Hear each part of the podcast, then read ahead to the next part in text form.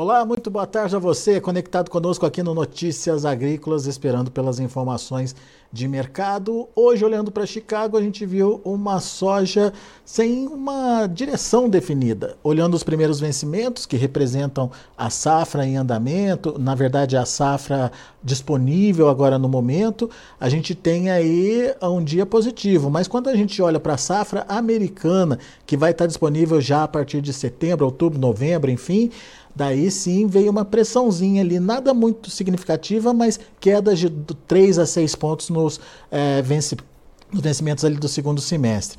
Afinal de contas, o que a gente pode esperar de, desse mercado? Qual a leitura que se pode fazer é, do comportamento dos preços nesse momento? O que, que a gente pode esperar para a soja principalmente? Quem nos ajuda nesse entendimento é Camilo Motter, direto lá da Granoeste, corretora de cereais, direto lá de Cascavel, no Paraná. Seja bem-vindo, seu Camilo. Obrigado por estar aqui com a gente.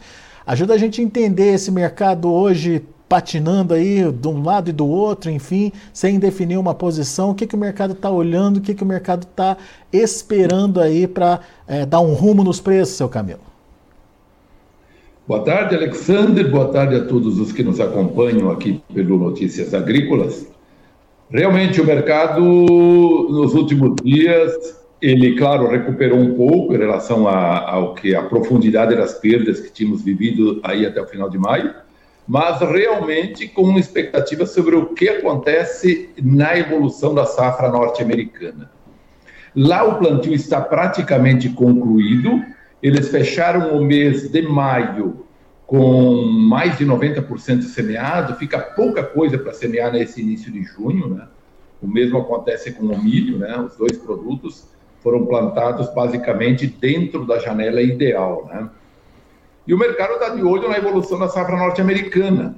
É, você frisou muito bem ali no começo, né, é, que embora haja algum ganho nos meses mais curtos agora, especialmente no mês de julho, na posição julho, os meses mais à frente perderam força e já vem pressionado há algum tempo. O que, que isso significa? Inclusive abaixo de 12, né, a posição novembro, que é a principal referência para a comercialização da safra norte-americana, está abaixo de 12. É, isso significa que o mercado aguarda uma produção dentro da normalidade, e, e se isso acontecer, claro que as projeções, olhando para frente, elas são feitas com médias históricas, e se isso acontecer, o mundo vai ter mais estoques de soja. O consumo se mantém relativamente comedido, isso que é importante frisar. A gente não está vendo sobressalto no consumo. A gente está vendo até um aumento um pouco melhor é, na questão do, do uso de para energia, no caso biocombustíveis, né? Mas a demanda como tal não tem sido suficiente para aplacar essa, esse marasmo que temos visto nos preços, né? E Chicago mostra bem isso. Uma certa, uh, um certo preço ainda sustentado entre, entre aspas, não está, está sustentado por causa da grande quebra na Argentina, mas já ultimamente a gente pode ver maio que pressão que tivemos, né? Maio começou com preços acima de 14, se não me engano, algo como 14,30 e terminou abaixo de 13, né? Na casa dos 12,90, alguma coisa assim. Então veja que maio foi um mês de muita pressão olhando o quê? O bom ritmo do plantio norte-americano. Portanto, se a safra norte-americana for bem concluída e, e, chegar aí a um patamar de 120 milhões acima, as projeções falam em 122, talvez 123 milhões, temos uma nova atualização no relatório desta sexta-feira, relatório mensal de junho, né? A gente não espera grandes novidades, portanto, é, o, o governo americano vai continuar avaliando essa safra acima de 120 milhões. Se isso acontecer, os preços futuros indicam que devemos ter mais pressão pela frente. Isso é o que estamos vendo hoje. Agora, o que é importante? O clima no meio oeste americano vai ser o principal ponto de observação daqui para frente. Não está descartado o rally de preço, porque geralmente isso acontece. Eu estava vendo agora o Drought Monitor lá dos Estados Unidos, que é o monitor de secas, é, cerca de 35% da área de milho neste início de semana. O relatório sai amanhã um novo, uma nova atualização semanal é, do monitor de secas, né? Mas no início de semana, 35% da área de milho e 28% da área de soja estavam naquilo, naquilo que eles chamam já de seca em grau 1, vamos chamar assim, né? até alguns pontos de seca mais severa. Então veja que ele, as áreas de cultivo americanas estão precisando de chuva mesmo. Agora, essa é uma semana que já veio chovendo um pouco melhor em algumas regiões e estão previstas melhores chuvas pela frente agora nos próximos dias, até a virada de semana novamente. Bom, se isto vai acontecer ou não, nós precisamos ficar ligados e ir monitorando, né? Os preços em Chicago hoje apontaram um pouco isso, conforme você muito bem frisou aí, eh, meu caro Alex. Agora, seu Camilo, no, nova rodada de chuva, por enquanto, não tranquiliza a safra americana, né? Precisa de mais. Ah, sem dúvida. Isso é o nosso outubro lá, digamos, né? Outubro, início de novembro. Então, tem muito pela frente, né? As lavouras apenas acabaram de ser semeadas. Eu acho que vamos precisar de duas a três semanas para falar nas primeiras florações, né? Portanto, o período crítico mesmo, que é floração, formação de vagens, formação de grãos, está todo ele pela frente, tanto para milho quanto para soja. Agora, é, em se confirmando uma safra boa nos Estados Unidos, uma safra cheia, o preço está dado, seu Camilo, é esse patamar que a gente vai ver, ou ainda pode perder mais um pouquinho, hein? É, eu sempre digo o seguinte: nós temos que ficar atento muito mais na oferta do que na demanda. A demanda está muito comedida, vinda em níveis históricos aí, mas sem grandes sobressaltos. Deve subir aí no caso da soja em torno de 3% é, nesse próximo ano. Isso é muito pouco, seria subir mais, né? Então, o nosso foco vai ter que ser a oferta. Então, neste momento, safra norte-americana, e a partir de setembro vamos começar a avaliar também as per perspectivas climáticas para a América do Sul, aí Brasil e Argentina. É claro que a Argentina nós vamos estar com foco especial dada a quebra dos últimos dois anos, né? Mas especialmente neste último, essa última colheita, ou quase concluída lá, né? fase final de colheita, uma perda de mais de 50% da, da expectativa inicial eles devem colher um número abaixo de 25 milhões de toneladas hoje, né? As projeções estão nisso, contra em torno de 50 de estimativa inicial. Então, nós vamos ter que ficar muito atentos a partir de setembro em relação à América do Sul. Eu acredito que, se clima correr bem também na próxima temporada sul-americana, ou se correr bem na próxima temporada, não vamos ter também na próxima temporada, porque tivemos a quebra fenomenal na Argentina, né? Pois é.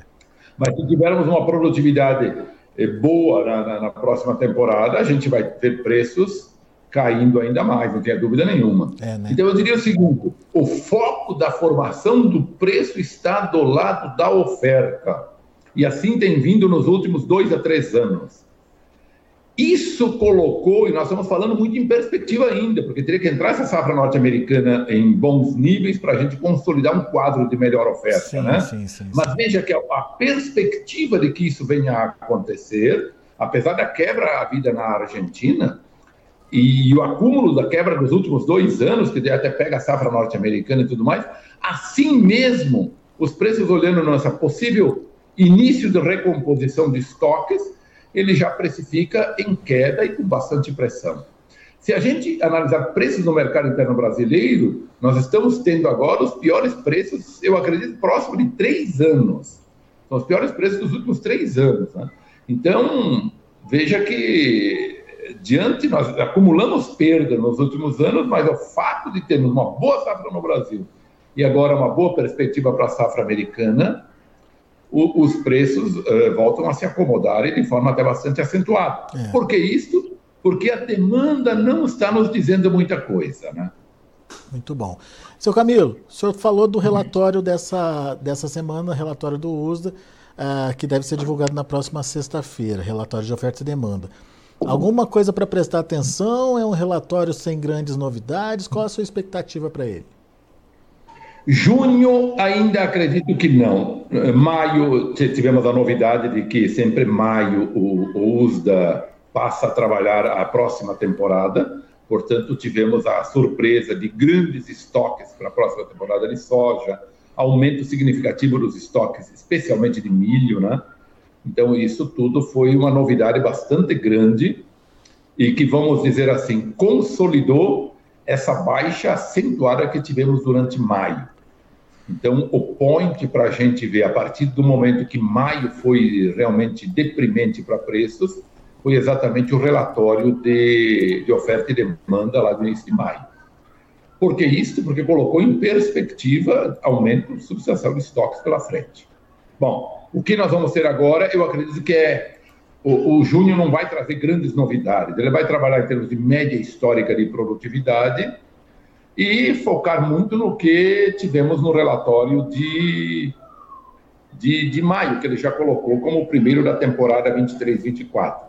Claro que a gente vai ter ajustes, eu acredito que no Brasil ele vai aumentar um pouco a produção brasileira, no caso da soja, talvez até no milho aumente um pouco, e na Argentina a gente vai ver uma nova redução, possivelmente nos dois produtos também. Mas isso o mercado já veio precificando, não devemos ter grandes impactos nisso. E quanto à produção norte-americana, como o USDA geralmente trabalha com certo conservadorismo, nós acreditamos que não vai haver grandes mudanças. Vai ter ajustes, obviamente.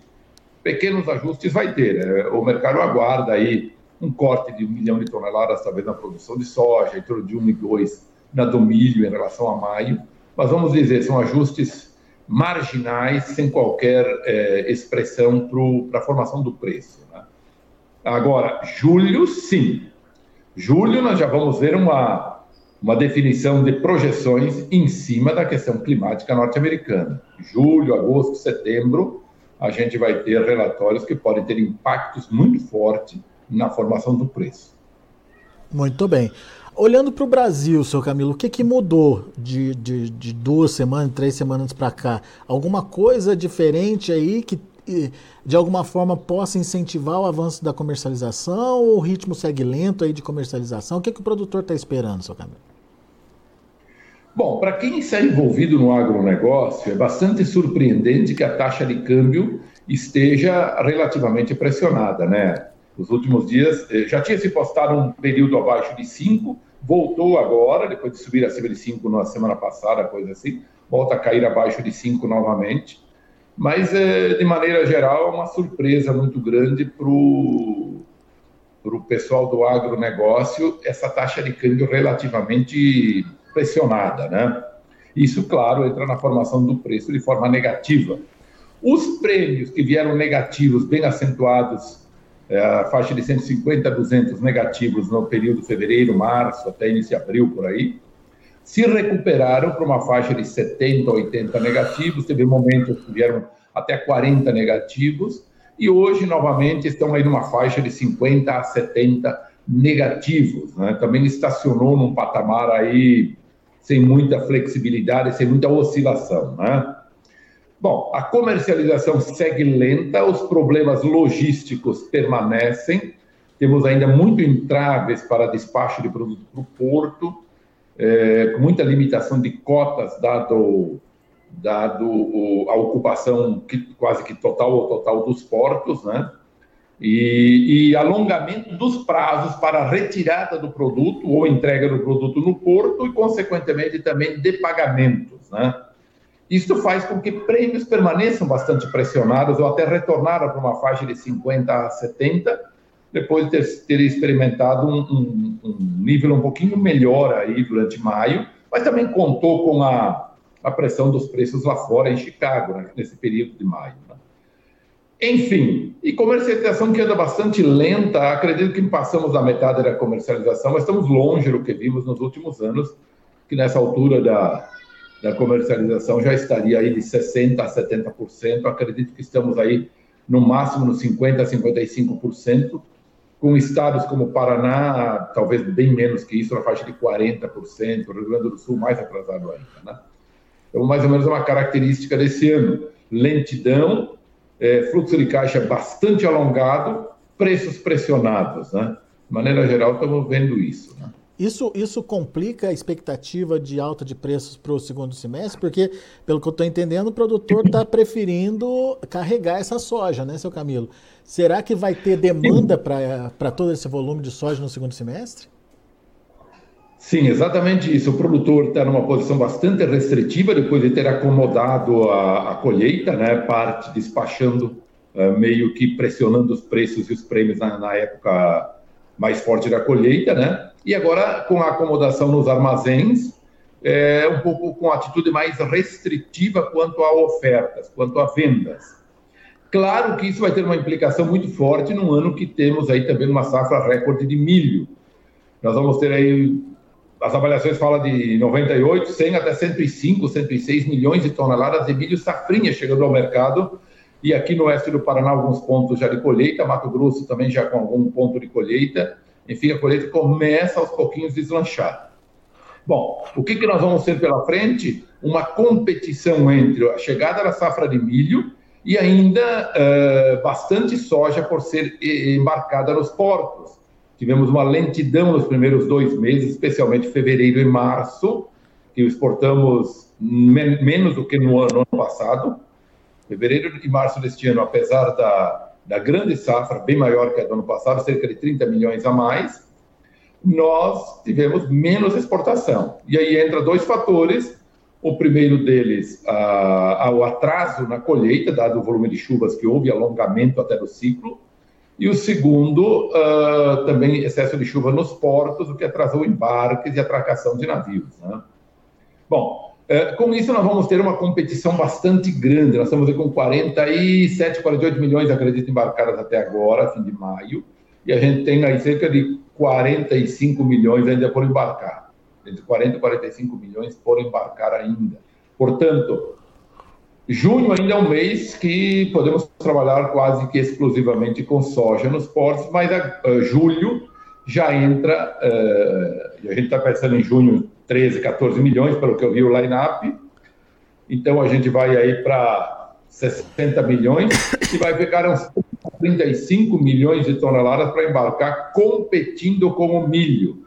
Esta competição com o milho gera vários problemas logísticos.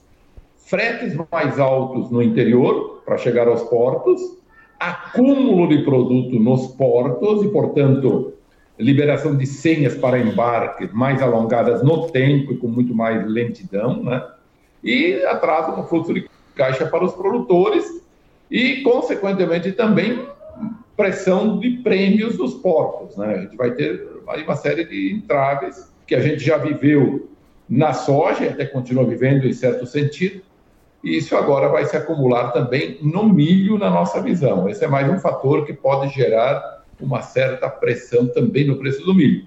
A gente vai viver o milho aí um preço de paridade internacional, ou seja, preço de porto, Chicago, câmbio e, e prêmios, né? Uh, tira a estiva, custos portuários, etc., tira frete e vem para o interior. Vamos ter no interior, dependendo da distância, o preço chamado preço de paridade. O preço interno no Brasil vai se postar muito nessa, nessa questão da paridade, em razão da grande oferta que devemos ter num ano que a gente precisa exportar, talvez o recorde histórico, acima de 50, 50 milhões de toneladas, né? Mas o senhor acha que, que vai, mas o senhor acha que vai ter liquidez, vai ter comprador para essa soja no segundo semestre? Eu acho que nós vamos aí, na casa da soja, vamos enfrentar a competição americana. Você vê uma safra cheia, a gente não vai ter preços saindo de paridade internacional como costuma haver a partir de setembro, outubro, novembro. É, né? Sendo seguramente, se houver essa uma boa safra americana, a gente vai continuar exportando aí por setembro, outubro, novembro, dezembro, volumes decrescentes ao longo do tempo, na medida que avança para o final do ano. Mas não vai ser difícil a gente registrar os recordes históricos para cada um dos meses. Nós já vimos dezembro com 3 milhões, mas por que, que você não pode chegar a 4 ou 5 em dezembro, né? Uhum. Janeiro com 2 ou 3 milhões, ou até mais. É. A gente vai ver esse a indústria, por mais competitiva que ela seja aqui dentro, é, ou melhor dizendo, por mais que ela esteja esmagando aqui dentro, a competição dela vai ser no nível de paridade ou algo próximo disso, diferentemente do que acontece em anos em que a produção é mais baixa um pouco, os fluxos de exportação foram mais cedo e, portanto, havia uma certa escassez de produto na medida em que caminhávamos para a entre-safra ou já na entre-safra. Né? Esse é um ano que a gente vai ter que monitorar tudo isso. Obviamente que clima no meio oeste americano e falando em novembro, dezembro, já clima no Brasil, isso pode mudar tudo, né? Vamos ter que monitorar, que nem falava, como falávamos há pouco, a questão da oferta. Né? Muito bem. Bom, sua, sua palavra aí para o produtor que está ouvindo a gente, seu Camilo. O que, que ele faz, hein?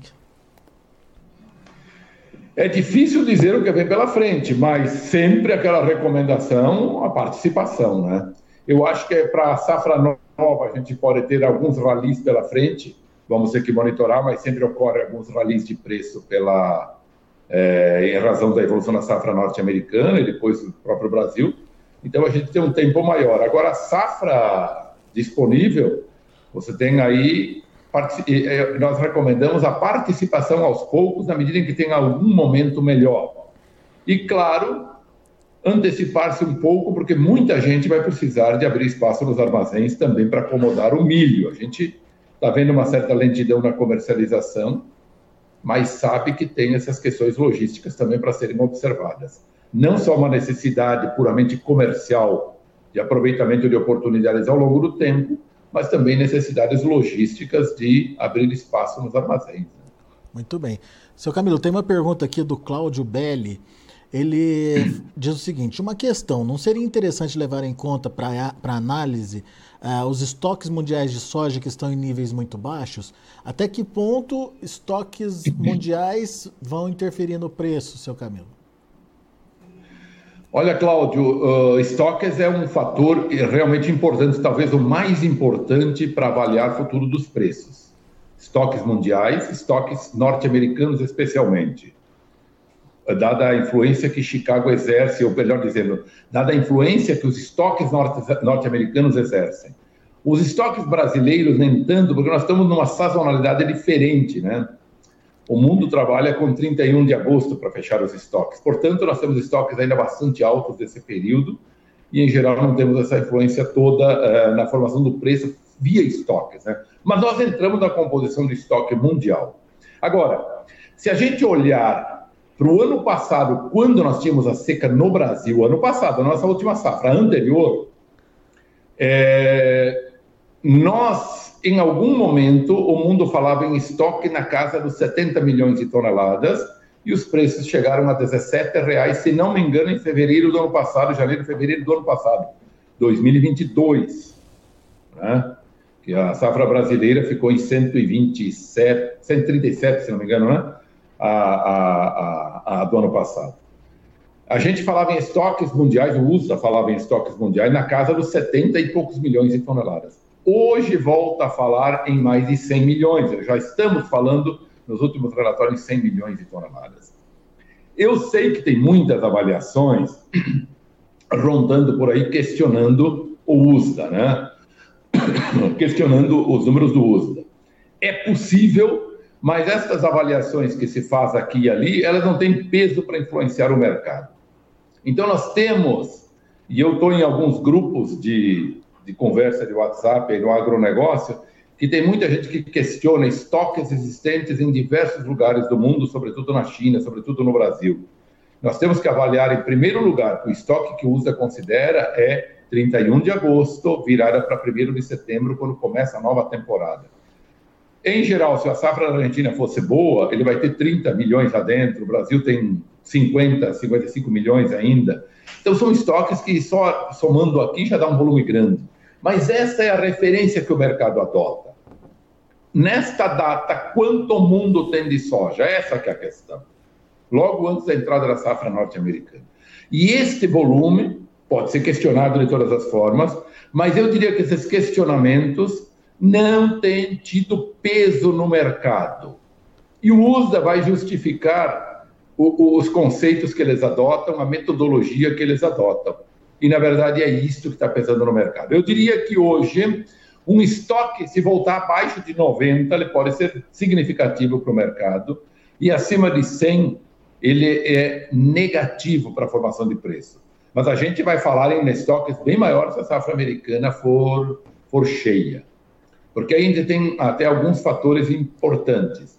Você veja que, diante da perspectiva de, de boa safra nos Estados Unidos, se ela realmente acontecer, agora vamos ver a questão climática essa semana, é uma semana chave, inclusive, apesar de estarmos no começo da temporada lá, né?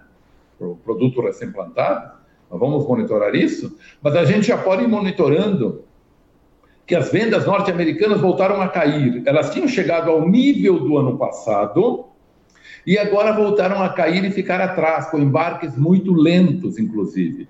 O milho está um desastre nas exportações norte-americanas.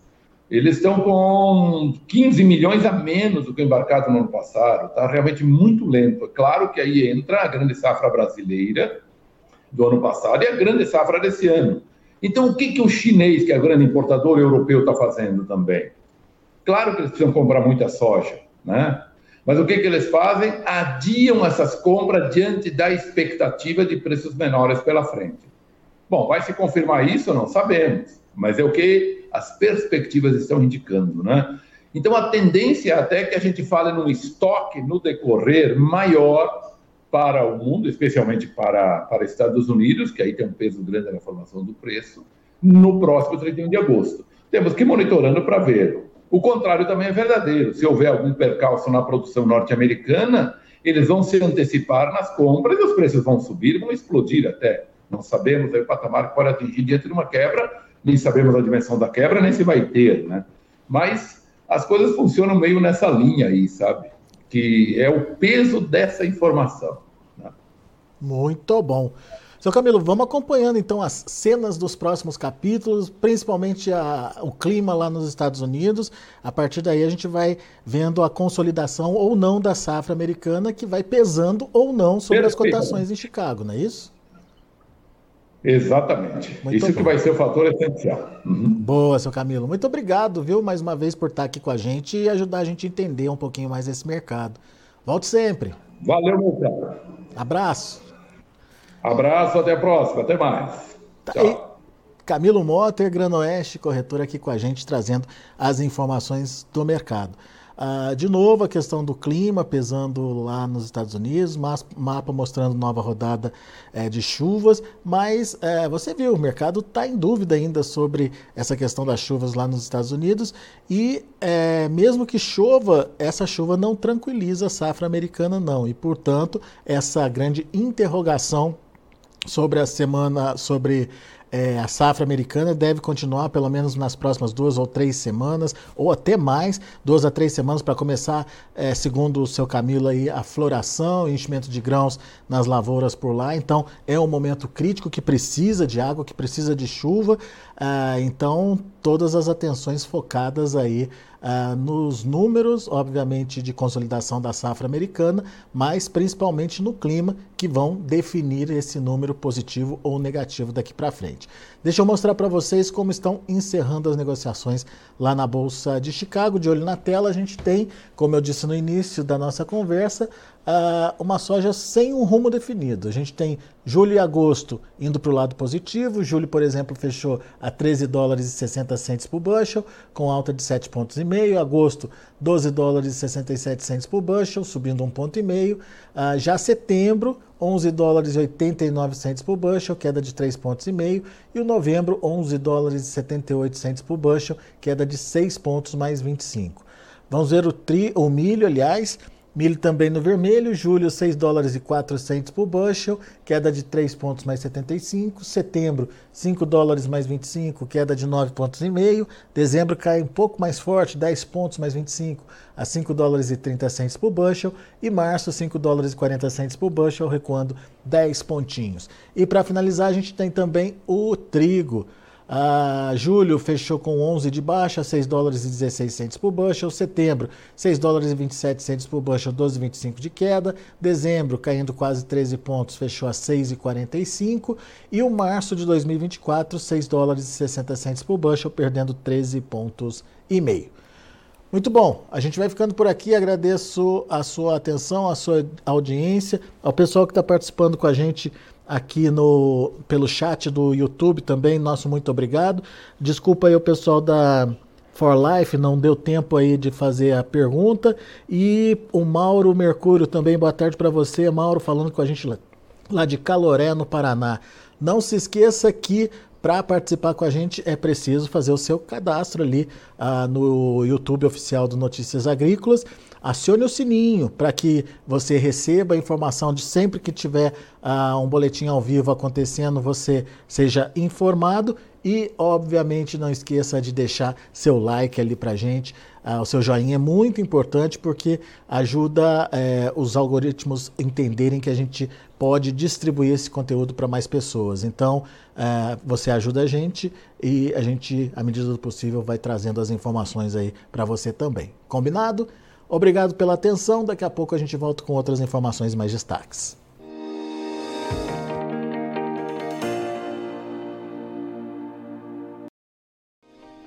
Se inscreva em nossas mídias sociais. No Facebook, Notícias Agrícolas. No Instagram, arroba Notícias Agrícolas. E em nosso Twitter, arroba Norteagri. E para não perder nenhum vídeo, não se esqueça de nos acompanhar no YouTube e na Twitch, Notícias Agrícolas Oficial.